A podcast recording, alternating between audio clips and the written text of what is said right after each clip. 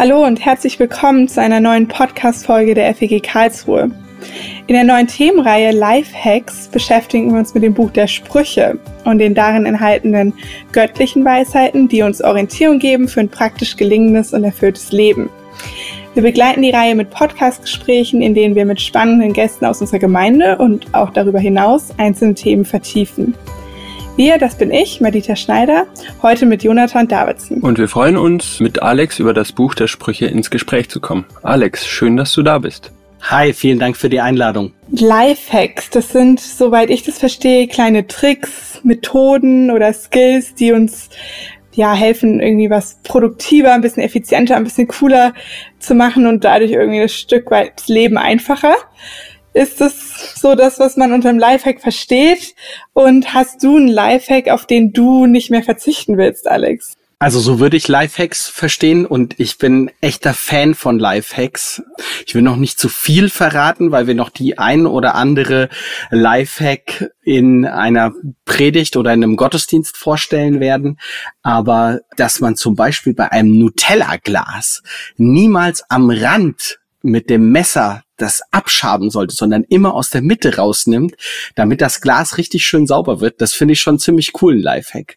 Und mein erster echter Lifehack, das war dann einer von einem schwedischen Möbelhaus, wo wir für unsere Tochter wie so einen Hochsitz oder so einen Hochstuhl gebaut haben. Ähm, und das hat mich total begeistert, mit ein paar Brettern einfach einen Hocker umzubauen, so dass er zu einem sicheren Standort für unsere kleine Tochter wurde. Hm, sehr cool. Für mich sind Lifehacks eigentlich kleine, kurze Videos, in denen man erklärt bekommt, wie man das Obst am besten schneidet. Gerade bei Mango hatte ich da meine Schwierigkeiten oder wie man eine Chipstüte so präpariert, dass man beim Essen keine fettigen Finger bekommt. Aber das Buch der Sprüche kommt mir da nicht direkt in den Sinn. Wie seid ihr dann auf den Titel der Predigtreihe Lifehacks gekommen? Also das ist ja immer ein kreativer Prozess bei uns, der sich über mehrere Wochen entwickelt. Ich habe ja bei der Vorstellung der Predigtreihe Teilsein mal so ein bisschen beschrieben, wie wir das mit unseren Predigtreihen machen. Und in diesem Fall war es, dass wir erst einen anderen Titel hatten und dann aber umgeschwenkt sind äh, zu Lifehacks. Äh, da war, waren wir inspiriert von Willow, ähm, die das auch zum Thema gemacht hatten und fanden den Titel so cool, dass wir umgeschwenkt sind und gesagt haben, da wollen wir gerne draufsatteln und mit unsere Predigten das als Überschrift geben, neben das Buch der Sprüche. Und wie hängt für dich ähm, Lifehack mit Sprüchen und den darin irgendwie enthaltenen Weisheiten zusammen? Das ist eine gute Frage, ähm, die sich vielleicht nicht immer sofort erschließt, aber ich denke, dass die Sprüche, die in dem Sprüchebuch ähm, beschrieben sind, dass die Weisheiten und Wahrheiten, die dort weitergegeben werden, die aufgeschrieben sind, teilweise relativ einfache Hinweise sind, wie man leben, wie man sich verhalten soll, ganz, ganz praktisch, ganz konkret und dass die tatsächlich helfen, dass es dir im Leben besser geht, dass dein Leben gelingt, dass du ähm, Freundschaften nicht aufs Spiel setzt, sondern sie stärkst, dass du, wenn du mit Geld gut umgehst, wenn du Geld sparst, auch mehr Geld zur Verfügung hast, als wenn du es sinnlos ausgibst ähm, dass du eine glückliche Ehe führen kannst, wenn du nicht anderen hinterherläufst, sondern dich auf deine Beziehung beschränkst oder da hinein investierst. Das sind Weisheiten, die einerseits tief gehen, aber gleichzeitig auch irgendwie relativ relativ schnell einsichtig und nachvollziehbar sind. Ja, total. Also irgendwie so ein Rundum-Paket von Lifehacks im Sinne von eben nicht ganz so praktisch wie das Nutella-Glas, aber irgendwie doch sehr, sehr praktisch über alle unsere Lebensbereiche hinweg. Genau, und das ist ja auch der Unterschied zwischen Wissen und Weisheit würde ich sagen. Wissen bedeutet, dass ich viel ansammle an Informationen, an, an Bildung, ähm, dass ich, das bringe ich in Verbindung mit Begriffen wie, da ist jemand gebildet, da ist jemand gelehrt, da ist jemand informiert, wissbegierig und er ist einfach wissend und das ist total gut und wertvoll und Weisheit bedeutet aber, das umzusetzen, indem das, was ich weiß, weiterdenke und anwende durch die Art und Weise, wie ich rede oder auch wie ich, wie ich handle. Also, dass ich Erfahrungen mache. Da kommen dann so Begriffe wie erfahren oder dass ich, dass ich kenntnisreich bin und, und lebensklug und, und auch ein Stück weit reif im Umgang mit, mit dem, was mir begegnet, mit den Situationen, in denen ich meinem, mit meinem Leben ähm, unterwegs bin und die mir entgegenkommen. Ich würde also sagen, Weisheit hängt mit Wissen zusammen. Wissen ist eine Bedingung für Weisheit. Ich muss schon Dinge wissen und verstanden haben, aber Weisheit ist mehr. Es ist die Anwendung, die Weiterführung, die Konkretion und auch ein Stück weit über dem Wissen zu stehen, dass es nicht, nicht einfach kaltes Sachwissen ist, sondern, sondern Wissen, das in einer konkreten Situation zur Anwendung kommt und Gott und den Menschen dient. Ja, ich finde es auch sehr spannend, dass das Buch für jede Lebenslage Dinge dabei sind. Was mich besonders anspricht in meiner Lebenssituation ist natürlich, ähm, dass es auch für junge Leute gute Sprüche parat hat, wie man eben ein gutes Leben startet und an wem man sich orientieren kann. Wie siehst du das, Alex? Ähm, wie empfindest du das Buch der Sprüche oder was gibt es dir persönlich? Das Buch der Sprüche enthält viele kleine einzelne ähm, Sätze und äh, Weisheiten, die von Bedeutung für das Leben sind. Aber es ist ehrlich gesagt nicht so leicht zu lesen, weil so lauter einzelne Sprüche hintereinander kommen und man sich fragt, wie, wie hängen die denn jetzt zusammen? Natürlich, dann gibt es auch mal eine Lehrrede, die sich über einige Verse ähm, dann erstreckt, aber dann kommt auf einmal ein neues und ein anderes Thema und ich spüre da schon einen, einen Abstand zu der Weisheit, die die Menschen da im alten vorderen Orient hatten und wie wir heute Texte äh, gestalten und entdecken. Und ich wünsche mir für die Predigtreihe, auch für mich persönlich, dass ich ganz neu einzelne Wahrheiten und Weisheiten, die, die Gott uns durch dieses Buch in der Bibel schenken und vermitteln möchte, dass die in meinem Leben Bedeutung und Raum gewinnen und mir an verschiedenen Stellen helfen, ein gelingendes Leben vor Gott und in meiner Familie, in meinen Beziehungen mit den Menschen, die mich umgeben, dann führen kann. Mir ging es bisher immer genauso, dass ich das Buch der Sprüche irgendwie echt als so ein Sammelsurium von halt einzelnen Sätzen wahrgenommen habe und manchmal schon so davor sitzt. Also so wie du es jetzt gerade beschrieben hast, nochmal mit dem Unterschied zwischen Wissen und Weisheit und dem wirklichen Anwenden, so praktisch habe ich das Buch für mich bisher noch nicht entdeckt. Ähm, so manche ganz klugen Sätze oder gerade, ähm, was ist das, irgendwie Sprüche 3, Vers 5 und 6, verlass nicht auf deinen eigenen Verstand. So einzelne Sprüche sind irgendwie im Leben oder ins Herz ein bisschen mehr gerutscht, aber als so ein Komplettpaket der Weisheiten für mein Leben bin ich gespannt, das auch vielleicht jetzt durch die Predigtreihe nochmal weiter zu entdecken. Wir werden das übrigens bei der Predigtreihe auch ähm, in einzelnen Predigten entdecken, dass wir nicht, wie wir das sonst in aller Regel machen, einen Bibeltext haben, der sich jetzt über fünf bis zwanzig oder mehr Verse erstreckt und über den wir dann versuchen nachzudenken. Ähm, das wird nicht bei jedem Thema, das wir jetzt in der Predigtreihe haben, so sein, sondern ähm, teilweise ist es so, dass an verschiedenen Stellen in dem Buch etwas zum Thema Reden und Worte auftaucht. Und das bedeutet, dass wir dann auch an verschiedenen Stellen des Buches mal eintauchen werden und hinschauen werden, was sagt denn dieser, dieser Satz aus? Ja, spannend. Also für mich ist es irgendwie auch ein sehr spezielles Buch in der Bibel. Gibt es ein ähnliches, ein vergleichbares, das in die gleiche Kategorie gehört oder wie ist es einzuordnen? Ich würde sagen, ja, das gibt es. Ähm, es gibt im Alten Testament eine Reihe der weisheitlichen Bücher. Ähm, das ist das Buch Hiob, das ist das Buch Sprüche, das ist das Buch Prediger und das ist äh, das Buch Hohelied. Und diese Bücher muss man im Zusammenhang sehen. Das Buch Hiob beschäftigt sich ja viel mit der Frage nach dem Leid, wo kommt es her und nach Gerechtigkeit und auch mit der Frage, wie kann das sein, dass ein gerechter Mensch so leiden muss? Und letztlich, ähm, da gibt's ja Gespräch zwischen Hiob und seinen Freunden und später antwortet auch Gott. Und Gott macht Hiob deutlich, ich bin immer noch da. Und das Sprüchebuch greift aus meiner Sicht das so ein bisschen auf, was im Hiob-Buch steht, nämlich Ehrfurcht vor Gott, also zu entdecken, dass Gott der der Herr ist, der im, der im Zentrum steht, der alles in der Hand hält, ist der Anfang, ist der Grund von aller Weisheit. Das steht im Sprüchebuch ganz am Anfang. Und darum kümmert sich dann das Sprüchebuch und versucht, Lebensweisheiten weiterzugeben aus Erfahrungen, die gelingen. Und beschreibt damit vermutlich 95 bis 98 Prozent der Fälle auf dieser Erde, ähm, wo etwas funktioniert. Und ähm, das Buch Prediger geht dann ein Stückchen weiter und beschreibt die Fälle, wo das eben nicht funktioniert. Obwohl eigentlich ähm, alles in Anführungsstrichen richtig gemacht worden ist und es passiert dann trotzdem nicht das, was man sich eigentlich erwünscht, erhofft oder erdacht hatte. Und ähm, unser Lehrer äh, für Altes Testament hat das mal so beschrieben, die, äh, das Buch der Sprüche ist so etwas wie der Grundkurs der Weisheit. Also so, wo man dann den Bachelor kriegt.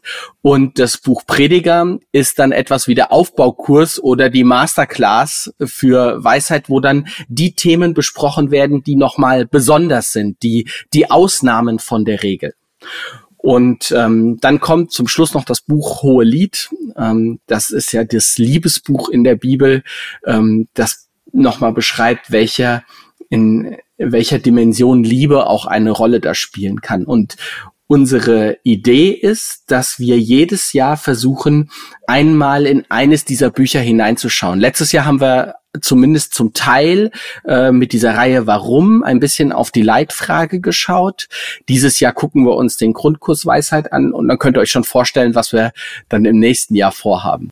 Sehr schön. Also ich denke mal, es wird weitergehen mit Prediger in dem Fall. Mir war noch nicht bewusst, dass diese vier Bücher in der Bibel zusammenhängen und es trifft sich ganz gut, weil gestern war ich äh, tatsächlich auf einem Adonir-Konzert und für die, die es nicht wissen, Adonir hat dieses Jahr das Thema Hiob, also das Musical Hiob, was man verknüpfen kann mit unserer Predigtreihe zu Warum und auch eben zu der Predigtreihe zu Lifehacks jetzt mit der Weisheit. Und ich kann das jedem nur empfehlen. Persönlich war das mir gar nicht so bewusst, dass das Hiob da auch mit rein erzählt, aber jetzt, Alex, wo du das nochmal so erklärt hast, macht es definitiv Sinn, dass es alles aufeinander aufbaut. Ich finde es sehr spannend zu sehen, wie Gott durch die verschiedenen Bücher eben die verschiedenen Aspekte anspricht, wie Leid oder im Hohelied mit der Liebe. Das nehme ich auf jeden Fall für mich mit, dass ich dort in die verschiedenen Bücher mal reinschauen muss, um mehr für mich mitzunehmen. Was würdest du sagen, sind denn so theologisch die spannendsten Aspekte im Buch der Sprüche? Vielleicht kannst du auch noch mal kurz sagen, wer das Buch überhaupt geschrieben hat und wie es entstanden ist. Kurz, das ist eine äh, heiß diskutierte Frage. Also das Buch selbst äh, beginnt mit der Überschrift, das sind die Sprüche Salomos. Und Salomo spielt sicherlich eine große Rolle, denn er war ja der König, der äh, zu Beginn seines, ähm, seines Amtes als König von Gott erbeten hat, vor allem weise und gerecht zu sein. Und Gott beschenkt ihn ja damit und sagt, vor dir war keiner so weise und es wird auch keiner mehr kommen, der so ist. Das Buch enthält aber trotzdem auch Sprüche von anderen. Das wird auch später angezeigt, ähm, teilweise sogar von, von Leuten, die vermutlich gar keine Israeliten gewesen sind. Denn das Besondere der, der Sprüche ist, das ist jetzt kein ausschließlich christliches Prinzip, sondern Menschen haben damals sich die Natur und die Gesellschaft angeschaut und haben überlegt, abzuleiten, welche Prinzipien es denn dort gibt, die, die funktionieren und die man wiederum anwenden kann auf andere Lebenssituationen. Und das haben natürlich nicht nur die Juden getan, sondern auch andere Menschen im alten Vorderen Orient. Das Besondere bei dem Sprüchebuch ist, dass es immer in Verbindung gebracht wird mit mit dieser Ehrfurcht vor Gott, dem Herrn, dass es immer in Zusammenhang Zusammenhang gebracht wird mit Jahwe.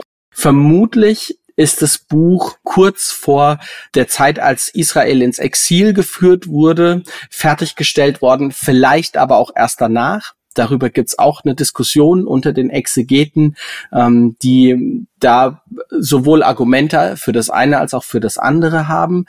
Es ist ein Buch, das vermutlich auch die Volksweisheiten ähm, des des Volkes Israel zusammenfasst und dann Salomo zuordnet, von dem vermutlich einige dieser Weisheiten auch selbst kommen, aber die auch später weiter zusammengesammelt wurden. Einmal wird auch darauf hingewiesen, dass unter König Hiskia, und der war ja später, die Leute weitere Sprüche zusammengefasst haben. Das heißt also, so eine Beschreibung, wer hat denn das Buch jetzt ganz genau geschrieben und wann war es denn fertig, die kann ich dir gar nicht geben. Das bleibt für uns ein wenig im Dunkel. Was sind die theologisch spannendsten Punkte? Das eine ist die Bedeutung der Weisheit. Die wird so besonders, dass sie teilweise in dem Buch sogar als eine, ja, als eine Person vorgestellt wird, die mit mit Gott beteiligt ist an der Schöpfung dieser Welt. Also die aller, allererste war, die da war. So etwas wie eine Mittlerschaft zwischen Gott und Gott und den ähm, Menschen. Damit kommt sie ganz in die Nähe von Jesus Christus, äh, von dem es ja im Neuen Testament heißt, in ihm liegen verborgen alle Schätze der Weisheit und Erkenntnis. Also ganz spannend, da auch den Hinweis auf Jesus zu sehen. Ähm, das zweite Besondere ist, dass in dem, in dem Buch so etwas wie ein Tun-Ergehen-Zusammenhang beschrieben wird. Also tue Gutes und dir wird es gut ergehen. Tue Schlechtes und dir wird es schlecht ergehen. Sei fleißig wie die Ameise und du wirst ernten. Leg dich auf das Bett und tue nichts und du wirst nichts ernten können. Dieser Tun-Ergehen-Zusammenhang ist im Alten Testament verbreitet und wird aber immer mal wieder durchbrochen. Das hatten wir gerade eben schon bei dem Thema der verschiedenen Bücher der Weisheit, wo so auch die Grenzen von diesem Tun und Ergehen Zusammenhang beschrieben wird. Also das ist sicherlich noch ein spannendes theologisches Thema, das da drin eine Rolle spielen wird. Wow, richtig spannend. Also ich krieg mega Lust und ich glaube, ich werde mir das Buch vornehmen, jetzt einfach auch parallel zu lesen zu den Predigten, die ähm, wir jetzt in den nächsten Wochen dazu haben, um irgendwie so ein bisschen dieses Gesamtbild ähm, noch ein bisschen mehr zu kriegen. Alex, mich würde noch interessieren, wie kann ich denn das meiste aus dem Buch für mich heute rausholen und wo sind gegebenenfalls Stolpersteine, auf die man aufpassen muss? Hast du da einen Tipp für die Anwendung des Buches? Ja, also zum einen äh, das Buch lesen. Am besten ist auch äh, betend lesen, als, als Christ lesen, der, der von Gott etwas bekommen möchte.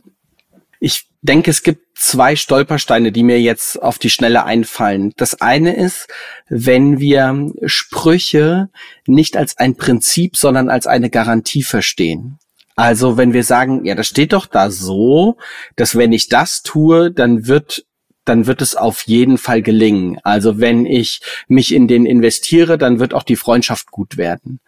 Und das als eine Garantie zu verstehen, das wird zu Verbitterung führen oder kann zumindest dazu führen, denn es gibt jetzt keine Garantie darauf, sondern das sind Prinzipien, die beschrieben werden. Also, also Regeln, nach denen es in, in aller Regel funktioniert. Und der, der zweite Stolperstein ist, dass man sich einen einzelnen Spruch herausgreift und meint, dass man den auf jede Lebenssituation anwenden kann. Also es gibt Sprüche, die ermutigen zu schnellem Handeln äh, warte nicht zu lange, sondern werde aktiv. Und gleichzeitig gibt es, gibt es Sprüche, die sagen, plane und nimm dir Zeit und sei nicht vorschnell. Da merkt man ja, dass sie fast in einen Widerspruch miteinander geraten können. Also wir sind nicht davon befreit, zu überlegen und zu reflektieren, in, in welche Situation hinein jetzt diese Sprüche hineinsprechen und uns helfen können. Und dafür, spätestens dafür, braucht es das Gespräch mit Gott, braucht es das Gebet, braucht es auch das Hören von ihm, was willst du mir jetzt für diese Situation sagen? Das ist nochmal ein sehr wertvoller Hinweis, gerade mit dem Tatendrang jetzt irgendwie das Buch ganz praktisch für sich zu entdecken, ähm, da auch das Abwägen nicht zu vergessen und das Gebet und zu schauen, was die, wo die einzelnen Weisheiten für die aktuelle Lebenssituation dann drinstecken, vom Geist Gottes geleitet. Alex, hast du einen Lieblingsspruch? Der Mensch denkt und Gott lenkt. Sehr schön. Dann danken wir dir ganz arg. Vielen Dank für die Einordnung, für die Hintergründe zum Buch der Sprüche. Wir sind wirklich gespannt und freuen uns auf die Predigten, ähm, die uns ja die einzelnen Sprüche dann näher bringen. Dich, liebe Hörerin und lieber Hörer, laden wir in zwei Wochen ein, einzuschalten, wenn wir mit Johanna und Gottfried Müller zum Thema Lebensweisheit sprechen. Bis dahin eine gute Zeit.